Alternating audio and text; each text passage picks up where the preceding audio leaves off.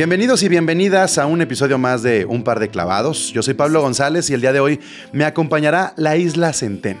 La Isla Centeno es un proyecto que está compuesto por dos personas de Guadalajara. Es Lito de la Isla y es María Centeno. Ellos ya viven en, en Ciudad de México y se conocieron hace algunos años cuando a Lito le dio miocarditis, una condición en el corazón que lo tuvo un tiempo en reposo. Y bueno, hicieron un disco en el 2019 con ese nombre precisamente, Miocarditis, un proyecto que parecía iba a durar algo así como un disco, pues ya, ya duró tres álbumes porque acaban de estrenar canciones para el volcán este año 2022 y tengo el honor de estar acompañado el día de hoy por este proyecto mexicano, uno de mis favoritos del momento, porque saben componer, porque saben producirse, porque ahora me demostraron que también saben interpretar todo en vivo y lo hacen muy pero muy bien. Y porque son grandes personas, creo que es lo más importante, se nota muchísimo en sus canciones, en su música y en la manera en la que conviven, incluso en sus redes sociales, que se llevan muy bien y son neta, neta, eh, tipos que uno quiere tener siempre cerca de su vida. Entonces, estoy muy contento porque me acompañen en este episodio de Un par de clavados. Y esto que escuchan de fondito se llama precisamente No te conocía. Es parte de ese disco Canciones para el Volcán. Al terminar este episodio les recomiendo que se vayan al perfil de la Isla Centeno y escuchen su música y escuchen su nuevo material. La Isla Centeno hoy en Un par de clavados.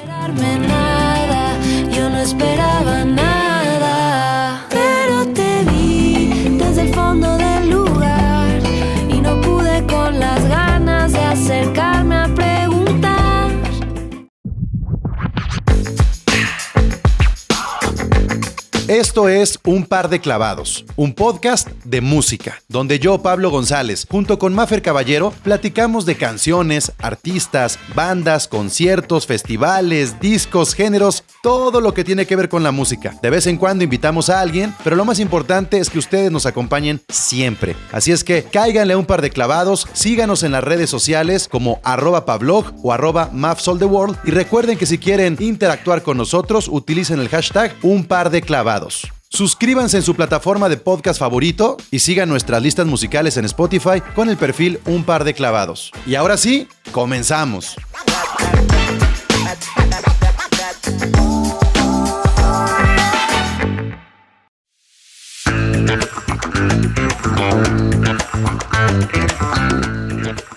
El día de hoy estoy muy contento, me acompaña Lito de la Isla y me acompaña María Centeno que juntos son también conocidos como la Isla Centeno. ¿Cómo están? Bienvenidos. Bien, contentos de estar aquí, gracias por invitarnos. Oye, no, es, es, eh, además, créanme, créanme que sí es como que tenía este pendiente desde hace mucho, mucho tiempo. Pero después de verlos en el Vive Latino dije, este es el momento. Este ya, no, puedo esperarme una semana más. Qué chido. Ah, qué buena onda, qué buena onda, muchas gracias. Y, este, ¿y cómo se sintieron? A ver, este primer Vive Latino, eh, les fue muy bien, sonaron increíbles eh, y por ahí tengo algunas observaciones, pero quiero saber primero cómo se sintieron ustedes después de este reto, María. No, pues, o sea, increíble. es muy loco que ya haya pasado porque llevamos como tantos meses preparando ese show que, pues sí, o sea, estamos súper felices de pues, haber podido tocar en el Vive Latino. También creemos que nos fue muy bien. Estuvimos en un horario complicado y aún así, o sea, nos sorprendió ver la cantidad de gente coreando las canciones, la cantidad de gente que lloró, como que el comentario que más hemos recibido es que la gente lloró en el show. Y eso es muy lindo, la verdad es que yo entre más pasan los días más digo, güey, qué chido estuvo. Es lo que más me llamó la atención, fíjense. Eh, o sea, ¿En qué momento decidieron hacer música para llorar, música para conmover, música para tocar fibras? ¿Se dieron cuenta esto en el proceso o, tienen ese superpoder, Lito? ¿Qué, ¿Qué pasa? Yo no, yo creo que no lo hemos planeado. Este, como el mismísimo proyecto que tampoco está planeado, no fue planeado ni nada. Eh, las canciones tampoco, y menos, pues que fueran a, como dices, ¿no? A tocar, afortunadamente, tantas fibras como en el Vive Latino que dices que había gente. Yo desde el escenario no notaba a la gente llorando, pero sí me dijeron que había varias gente llorando. Pero no, no, no este, las canciones no están pues como que planeadas para eso. Simplemente María y yo nos sentamos a escribir y, y es como, a ver, platicamos antes de pues, qué te late, qué está pasando, qué, te está, qué está pasando en tu vida y salimos con alguna ideita musical y de ahí nos arrancamos. Pero respondiendo a tu pregunta, no, no, no hay este como que planeación de, ah, vamos a hacer llorar a la gente, no. Lo- lo- los músicos siempre están encandilados en el escenario, ¿verdad? Nunca ven realmente las caras, están viendo como sombras. Pues Sí, justo en el video latino yo sí vi gente, o sea, como que sí, ve, sí podía ver las, las caras más que, nor- más que en otras ocasiones. Pues es que casi te bajas del escenario. O sea, tú sí estabas como al borde de bajarte del escenario. Dije, ahorita se va a bajar María. Nomás porque no, no supe por dónde, pero si no lo hubiera hecho. Te faltó una escalera, ¿verdad? Sí te vi Sí, como que te la estabas falta. pensando en, sí, continuamente. Sí, sí, sí, pero sí estaba como a su buen metro y medio la, el escenario y dije, no, igual y me rompo un tobillo y mejor no. Nos hubiéramos hecho famosos, Sí, sí, sí. sí, sí, no. Seguir los pasos de Juanga, María. En todos Híjole. sentidos. Ah, sí, sí, sí, pero después, Hasta la- después. Hasta la caída. Me, me gusta mucho cómo María también, este, no sé si es una influencia o sea sin querer, pero se parece mucho en la forma en la que te mueves en el escenario, María, a lo que hace Florence and the Machine. Ay, gracias, qué honor. Como, como que tienen esa forma de, de divertirse, pero lo hacen de una manera como muy sweet, como que, que, este, eh, no sé, como si estuvieran en un campo lleno de girasoles y tocándolos con las manos, tanto el Ah. tiempo, así como, ¿sabes? Como, como, Sí, sí, como sí. caricatura, este, es- está padre. ¿Tú sientes eso solito o no?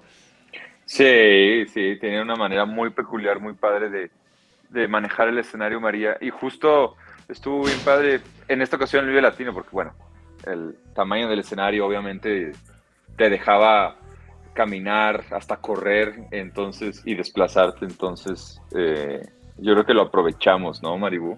Sí, me encantó que además nos estuvimos como moviendo el lugar, o sea, que Lito iba para un lado y yo para el otro y nos cruzábamos, o sea, generalmente nos movemos menos y ahora sí nos movimos mucho y creo que eso le dio mucha vida al show también. Y, y desde la química que tienen ustedes, este, pues se va sintiendo un montón en la gente. Yo volteaba a ver, o sea, como que no existió una rola que fue la rola. Me- eso, eso me llamó mucho la atención y está padre porque no, no se trató de que, ah, lloraron en la canción donde tiene que llorar la gente, sino que cada quien se iba identificando con una rola. Yo, por ejemplo, estaba muy conmovido. Eh, ¿Se llama Tardes en el Parque la canción? Eh, Sí. no la estoy cagando, ¿va? Me Sí, no, no, no, conmovió. sí.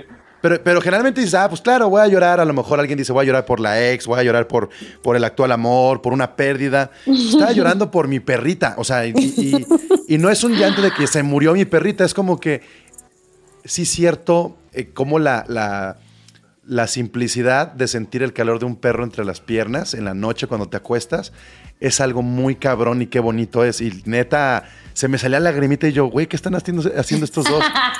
¿Qué me están haciendo? Bueno, esa esa es como la canción para llorar, creo. O sea, como que en general la gente se conmueve mucho con Tardes en el Parque porque como que no la ven venir, pues. Ajá. O sea, no, no se imaginan que, que pueden como conmoverse tanto pensando en sus perros, supongo. Sí, está cabrón. Y además los visuales son muy bonitos y, y luego Lito te avientas una dedicatoria al final, ¿no? Ah, ahí, ahí sí me salió del corazón. Es que justo la canción nació por eso, por un perro que...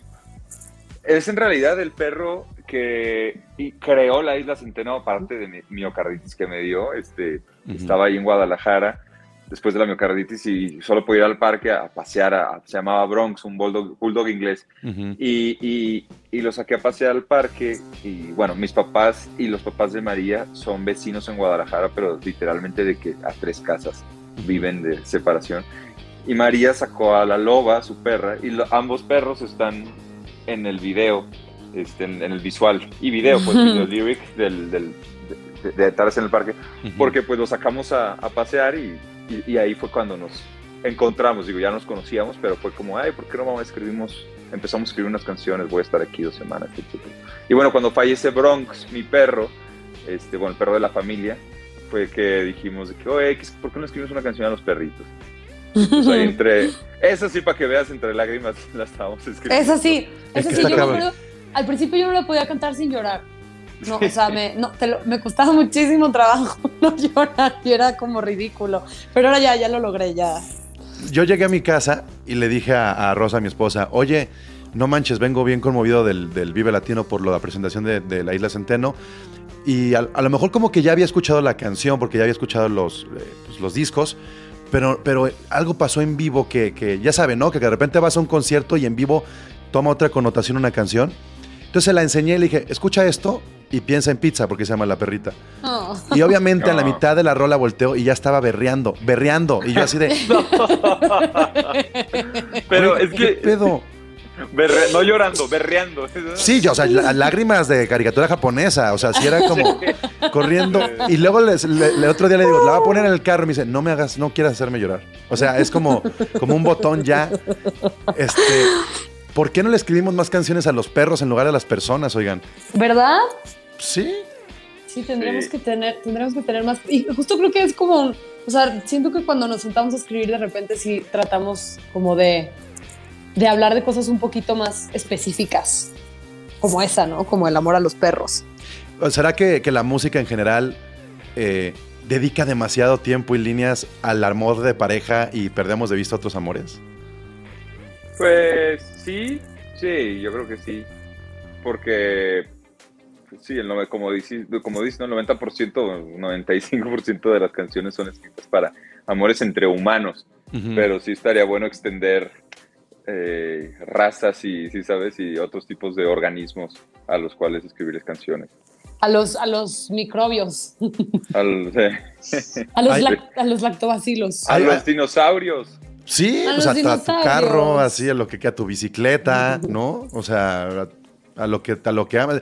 Axel Rose de, de, Man- de- de Maná, digo de Maná y nomás de Guns N' Roses, perdón, es que vengo del, vengo del show de Coldplay, viene eh, Maná, está sonando por todos lados, pero, pero Axel Rose de Guns N' Roses le escribió una canción a su perrita y mucha gente cree que es una canción violenta contra la mujer porque dice I used to love her, but I have to kill her.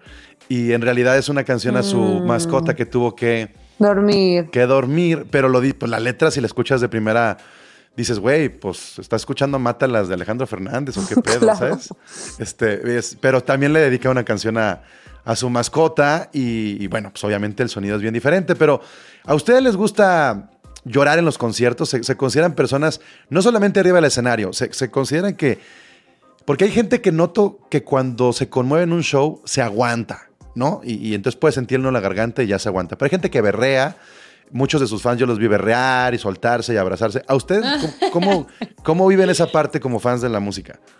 No, yo lloro a la menor provocación, la verdad. O me emociono intensamente también a la, a la menor provocación. O sea, sí me entrego, me entrego al, al sentimiento definitivamente. Entonces agradezco que la gente también, se, o sea, se me hace chido que la gente se entregue al sentimiento también cuando están escuchando nuestra música.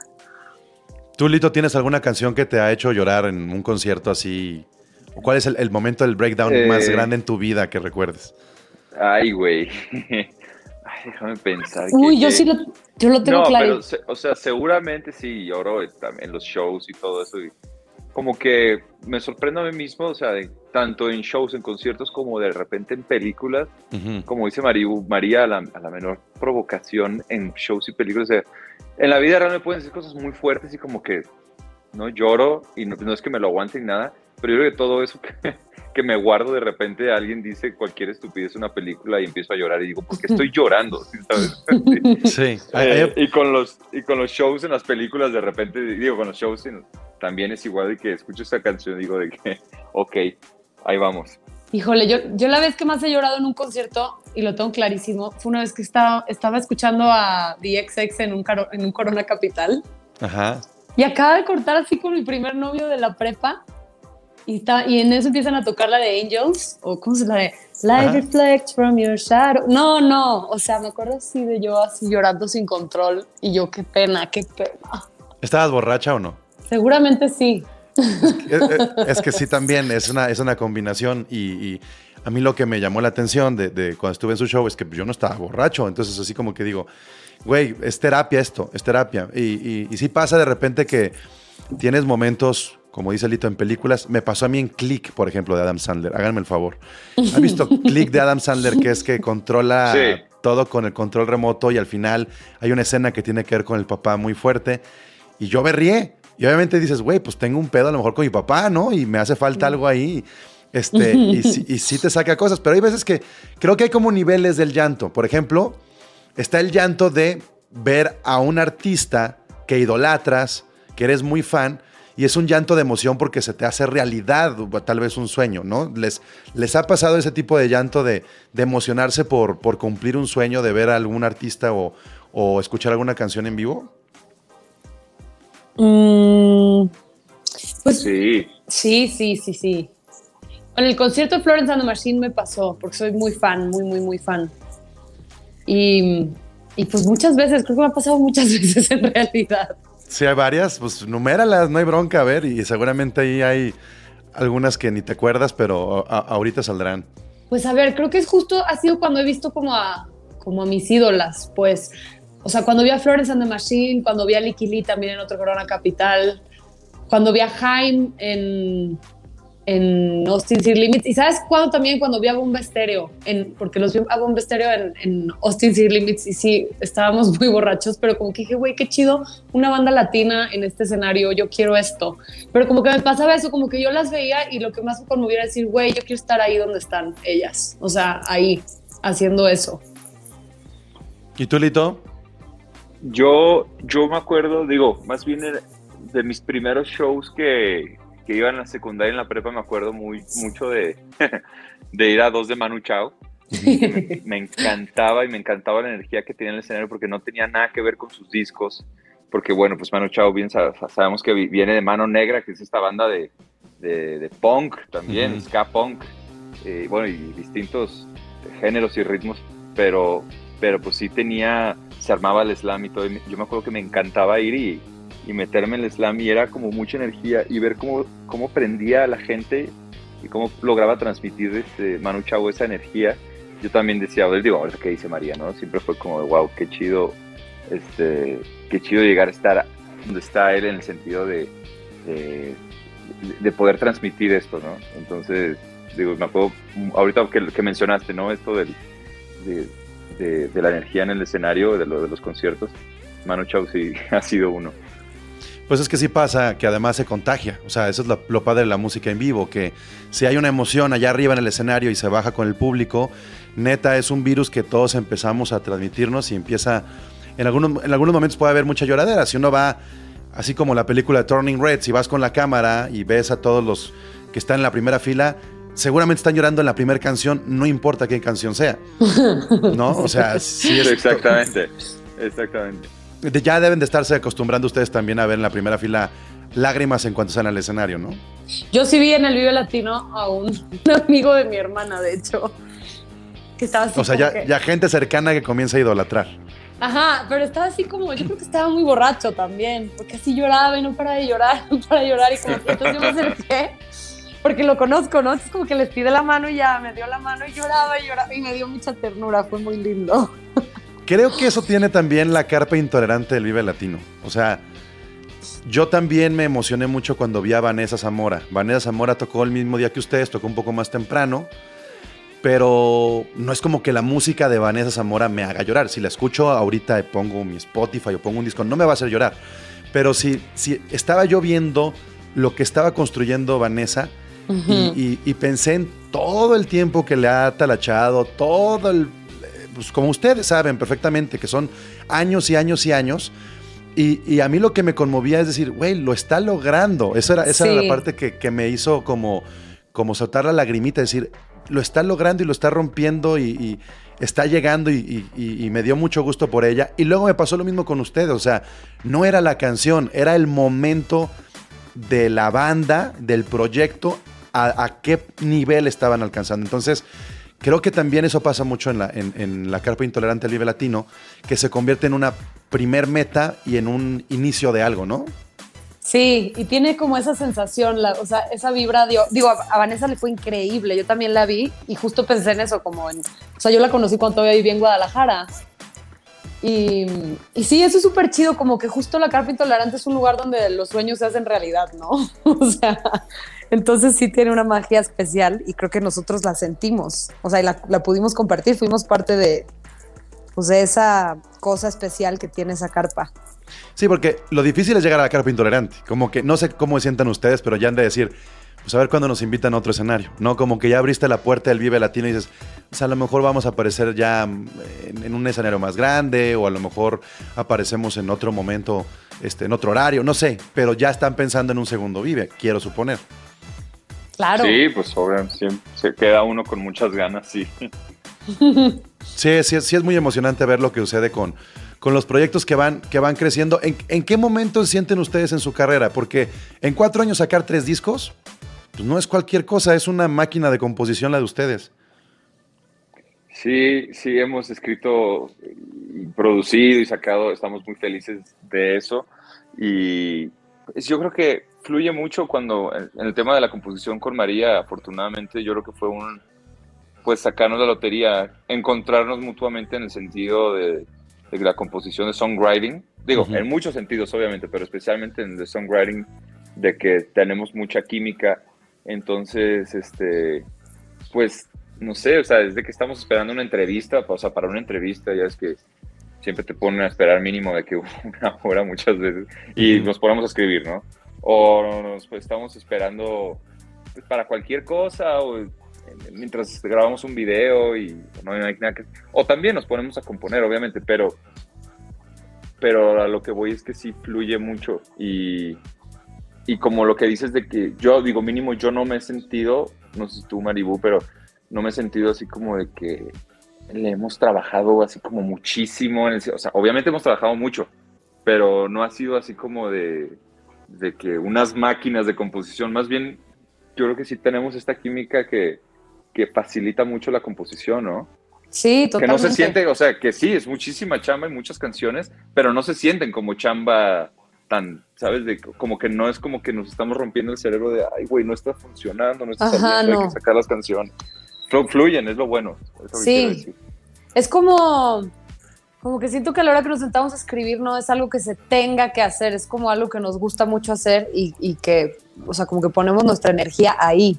Y, y sí, sobre todo, o sea, Lito es mucho de aprovechar los espacios. De repente estamos así tirados sin hacer nada y me dice, güey, pues a ver, hay que escribir. Y es como algo que disfrutamos tanto hacer que, que simplemente tener la disposición permanente de que en cualquier momento, en cualquier lugar, puede salir una buena canción, ¿no? O sea, no tienes que estar esperando.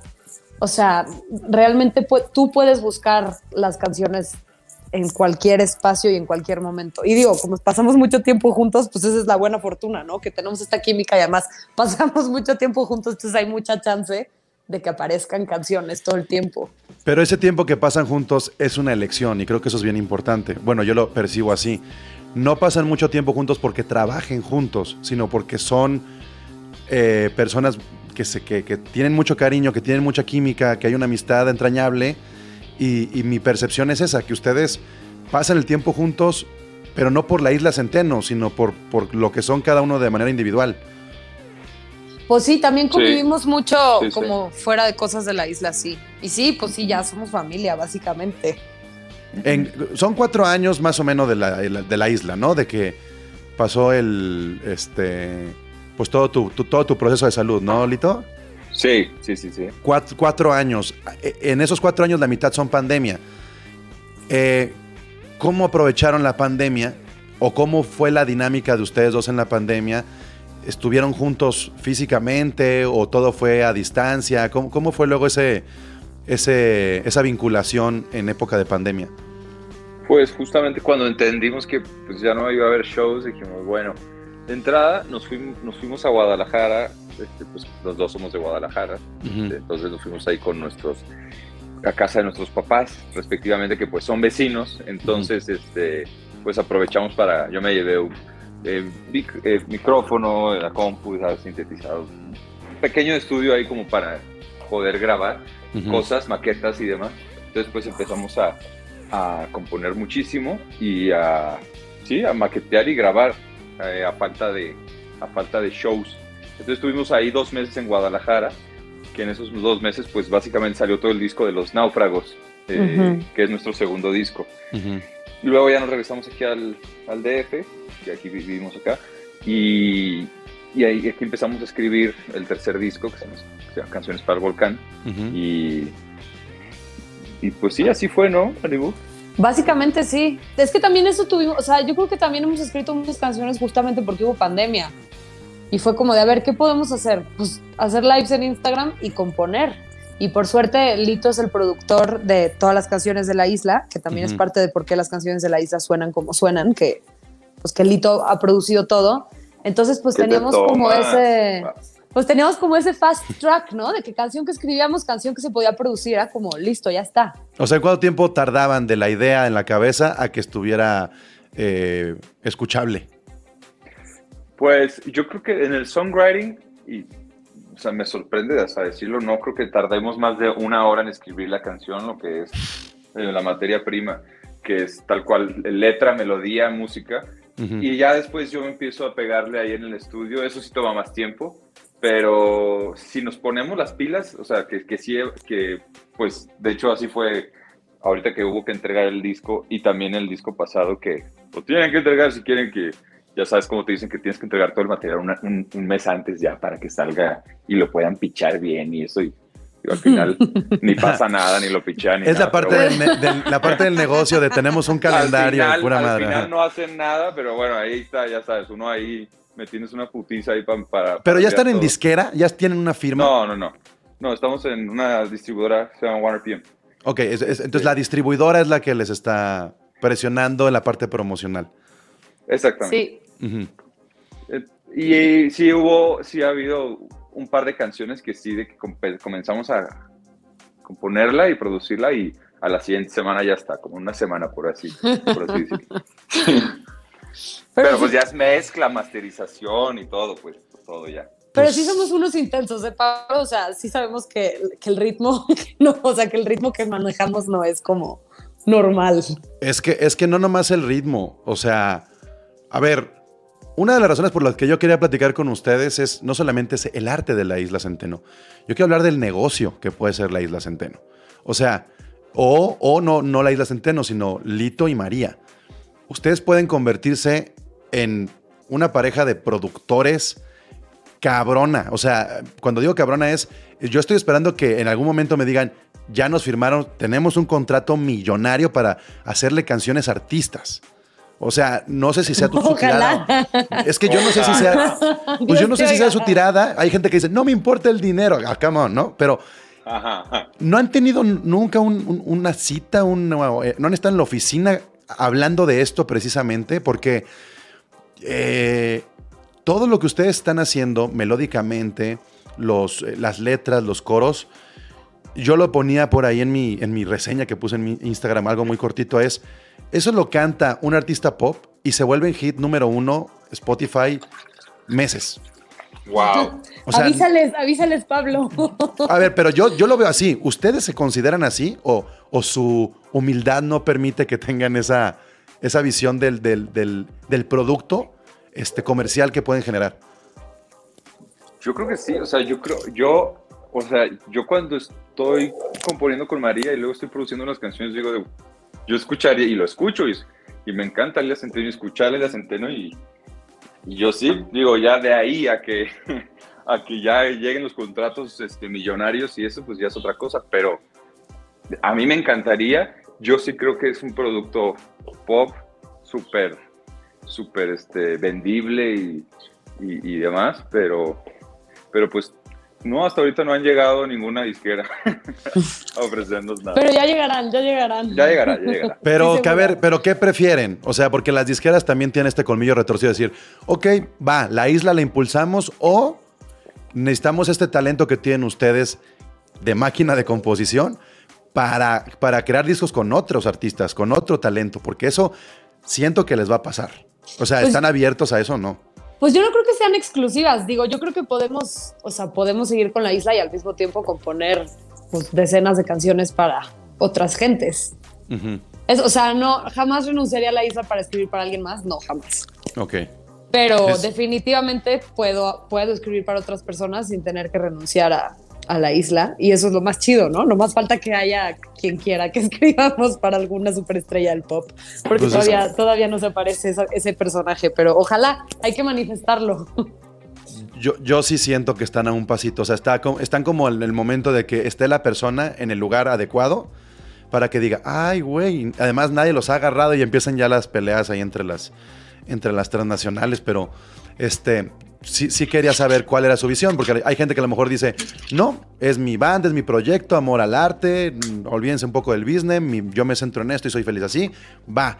Pero, pero y la parte, digamos, empresarial que tienen ustedes como, como, como artistas individuales, también en algún momento va a tener un, este, una oferta. Y yo sí creo que, que están como muy cerca de eso. Entonces, me daba esa curiosidad. Entonces, em, digamos, en, en la parte empresa que tiene la Isla Centeno, ustedes están manejando de manera independiente 100%. 100%.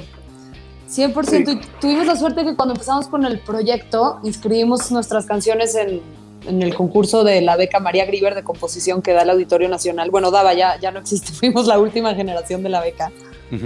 Y, y ese fue como el primer empujón, ¿no? Porque pues con el dinero de la beca obviamente todo lo reinvertimos para, para que el proyecto siguiera creciendo.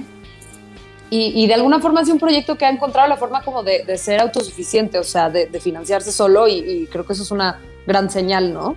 Que, que la isla pues se sostiene solita. Entonces eso es muy lindo y, y- bueno, a mí personalmente me a sentir muy orgullosa y creo que a Lito su- supongo que también. Sí, claro. Obvio. Es que cuando eres un músico de tal hacha y, y- y estás acostumbrado al hecho de que hay que ponerle y hay que ponerle y hay que ponerle y de repente dices ya se sostiene solo, ya estás del otro lado. Entonces también te permite hasta relajarte un poquito en el tema de, de los dineros y, y Claro. poderte eh, enfocar más a la parte a la parte artística. En la composición, ¿ustedes cómo sienten que está la música latina y mexicana? O sea, em, como que estamos en una época de mucha colaboración, de mucho cover, de ondas de este tipo. ¿Ustedes cómo sienten que, que se está componiendo en nuestro país y en Latinoamérica? Pues, Eh, dale, no, no, no, vas, vas, vas, Litibu. O sea, yo quiero saber la plática que tienen ustedes de, ¿ya escuchaste esto? ¿Qué bien escribe esta persona? O, o "Uy, esto pegó y por qué está pegando si está horrible. ¿Qué pláticas tienen de ese tipo? Sí, yo, o sea, yo, yo creo que, por ejemplo, es, eh, ahorita México está entrando en, en lo que sigue, por así decirlo. Yo creo que Colombia fue a- en los años pasados con el boom de la tercera ola del reggaetón. Y pues sí, o sea, lo vemos, lo veíamos súper claro. O sea, un mexicano intentaba hacer reggaetón y no salía porque pues no sale, porque no, no hablamos así, no tenemos ese, ese, ¿cómo se llama? Ese slang, no tenemos ese... eh, Lenguaje. lenguaje y tono, entonces, y lo tratamos de imitar, pero pues no salía. Yo creo que ahorita estamos este, metiéndole en la composición, digo, bueno, el regional está entrando durísimo en México y en el mundo, está entrando la música regional por todos lados, eh, que hay grandes, grandes compositores. Obviamente hay muchísimos subgéneros del regional, pero... Y, pero también está esta ola en la que pues está la isla Centeno, yo creo, que es esta ola que puede ser que retomó, por así decirlo, Natalia Furcade con Musas, con su disco de Musas, que es como voltear a ver otra vez a la música tradicional mexicana de boleros, de repente empezó son jarocho, eh, y, y, eh, yo creo que la isla Centeno, en este folk como latinoamericano, por así decirlo. Pero Creo fíjate que lo que está- estás diciendo, Lito. Yo escuché, eh, cuando sacaron bolero, obviamente dije, no manches, qué perro que, que este- alguien se anima a hacer un bolero. Y luego escuchas el disco de Zetangana y trae un bolero. Y ahora escuchas el de, el de Rosalía y trae un bolero. O sea, en- justamente el, entrarle a todos los géneros y sonidos que tenemos muy, eh, pues de nuestros papás, nuestros abuelitos, nuestras tías, lo que sea, tiene algo, tiene algo y, y, pues no, no quiero decir que son pioneros porque no es como que lo hayan inventado, pero se han arriesgado, se han arriesgado en este, en este camino que sí en algún momento ya comienza a ser comercial y eso me imagino son buenas noticias también para el ADN que tienen ustedes como proyecto. Claro. Sí, y, y más que no somos, no somos pioneros, yo lo, nos llamaría, toda la gente que, y artistas que estamos sacando ese tipo de música, nos llamaría rescatistas de esos Sí. géneros, ¿no? Porque son géneros que fueron ol- olvidados por, por a veces ser muy malinchistas también, también ver, ver que está haciendo eh, pues Estados Unidos, la música de Estados Unidos, la música inglesa, etcétera, etcétera, y cuando aquí tenemos una vastísima eh, música latinoamericana, mexicana, de todos los tipos, hay miles de géneros, ritmos y demás, que no tenemos por qué andar ahí este, queriendo sonar como, otro tipo de música que no tiene nada que ver con nuestras raíces, ¿no? Digo, es padrísima, me encanta y todo, pero pues, te digo, somos como rescatistas en ese sentido de, hey, también tenemos música nuestra hecha aquí, este, 100% mexicana, 100% latina, y que está perrísima también. ¿Quiénes son tus compositores y compositoras favoritos del momento, latinas eh, o latinos, este María? Mm, así como del momento. Híjole. Me gusta mucho cómo escribe Daniel Me Estás Matando. O sea, Daniel Cepeda e Iván de la Rioja. Mucho. Escribe muy bien este Daniel. Está, está muy vaciado, muy tonto. Lo quiero mucho, pero escribe muy bien. Eso sí nadie se lo quita. Muy vaciado. sí, muy vaciado, vacía en sus letras, pero no, vaciado ya, entendí, vaciado de, no, cagado, cagado, cagado. ese güey está muy cagado, no puede ser. ese güey es así, es así como lo... Sus letras, así es él. ya. Y, ahora que están como autoproduciéndose tanto, ¿quién, es, ¿quién creen que también está produciendo muy bien en Latinoamérica y que deberíamos de voltear a ver? Eh esos nombres que luego no están arriba de los escenarios, pero que están detrás de los materiales y que también vale la pena reconocer. Y creo que pues, en esta época de streaming ya comienzan a sonar más los nombres de los productores y se les hace justicia. Claro, claro. Pues a mí me encanta, por ejemplo, Juan Pablo Vega, que me hace súper top. Me encanta también unos colegas que eh, tienen su estudio también donde yo lo tengo, este, son hermanos Neto y, Juan Luis Ayala. Ah, sí, Neto ellos son de, son de La Paz. ¿Qué han hecho ellos, eh? No, no me suenan. Ellos han hecho, Neto ha, hecho los, Carlos Colosio ha hecho de Dromedarios Mágicos también, mm. ha hecho de ¿De qué más ha hecho Maribu? Pues bueno, yo estoy, yo estoy trabajando, hicieron, eh, Lito y Neto hicieron mi EP de las bestias y ahorita yo estoy grabando con Neto. O sea, Neto está siendo mi productor ahorita de mi proyecto solista y sí, es buenísimo. Juan ha hecho para Nicole Fabre, esta artista peruana, ha hecho para, para los de Playa Limbo también. Este, bueno, Adán Jodorowsky también se me hace muy, muy buen productor, soy muy fan sí. Eh, ¿Quién más?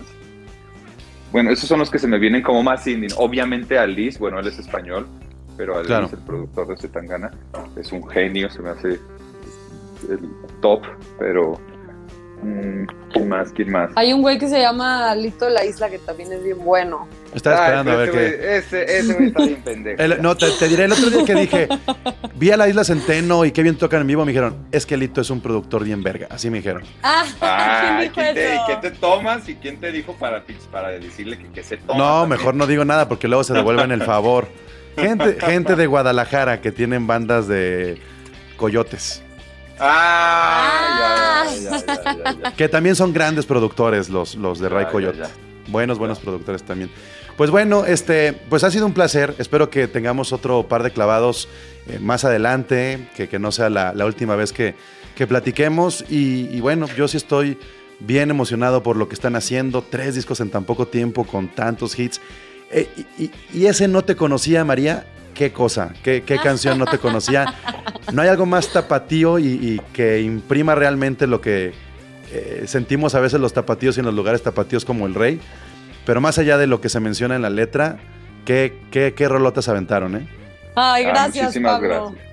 Ya habría que decirles que nos regalen mezcal ya para siempre, de ahora en adelante. En el yo, ya, yo, ya, yo, ya, mandé el link y ya escucharon la canción, no me aguanté. Luego, luego, miren, ah, está. Luego, luego, claro. Ay, ¿qué te dijeron? No, pues este, me fueron WhatsApps acá de mucha nostalgia y no, sí, hermano, este, qué épocas y qué padre y la familia y las relaciones. A mí me encanta, me encanta cuando artistas de mi ciudad logran plasmar en su arte lo que uno vivió y que, y que sepas y que identifiques los espacios, los momentos, las épocas, los nombres y, y eso lo hacen ustedes, lo hace Agris, lo hace Porter, lo hace Caloncho, Sidarta, los Tecni y eso pues habla de una escena que ya es exportable y que ya la está consumiendo en otras partes y a lo mejor lo escuchan ustedes en Perú y dicen, ¿qué es el rey? Pues no saben, pero se identifican con la historia y eso es suficiente.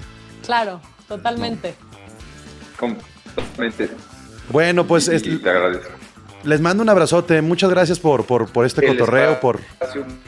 Muchas gracias.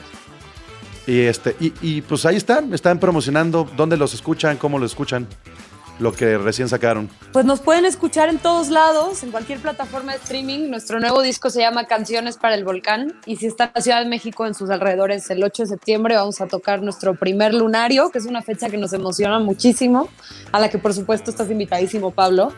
Entonces, pues sí, síganos como arroba la isla Centeno en todas nuestras redes sociales y ahí vamos a estar publicando nuestra música, nuestras fechas de conciertos y demás. ¿Y qué bandota tienen, eh? ¿Qué bandota? Gracias. También es una bandota y hasta me aprendí el nombre de Mike Sandoval nada más por eso, porque también qué buen bajista es. Ah, es lo máximo, Mike. Muy, muy, muy buena banda que tienen en vivo y sí, este, miren, suenan muy bien en estudio, pero me gustaron más cómo sonaron en vivo y creo que eso es... ¡Eso! Sí, Wow, sí, sí, eso- sí. Eso, es eso, eso es. Eh, Gracias. Ese es el La mejor neta. cumplido, ese es el mejor cumplido que nos Sí. Yo lo sé, por, por eso se los digo, se los digo porque suenan muy bien en vivo, pero digo, suenan muy bien en estudio, pero que suenen mejor en vivo es te lleva a otro nivel la experiencia de escucharlos en vivo, vale la pena. Los, la neta, mis respetos y muchas gracias por darse la vuelta por acá. Gracias, Mil Pablo, gracias, por invitarnos. Sí, Cuídense mucho. mil gracias. Igualmente, un abrazo fuerte. Abrazote, bye bye. Bye.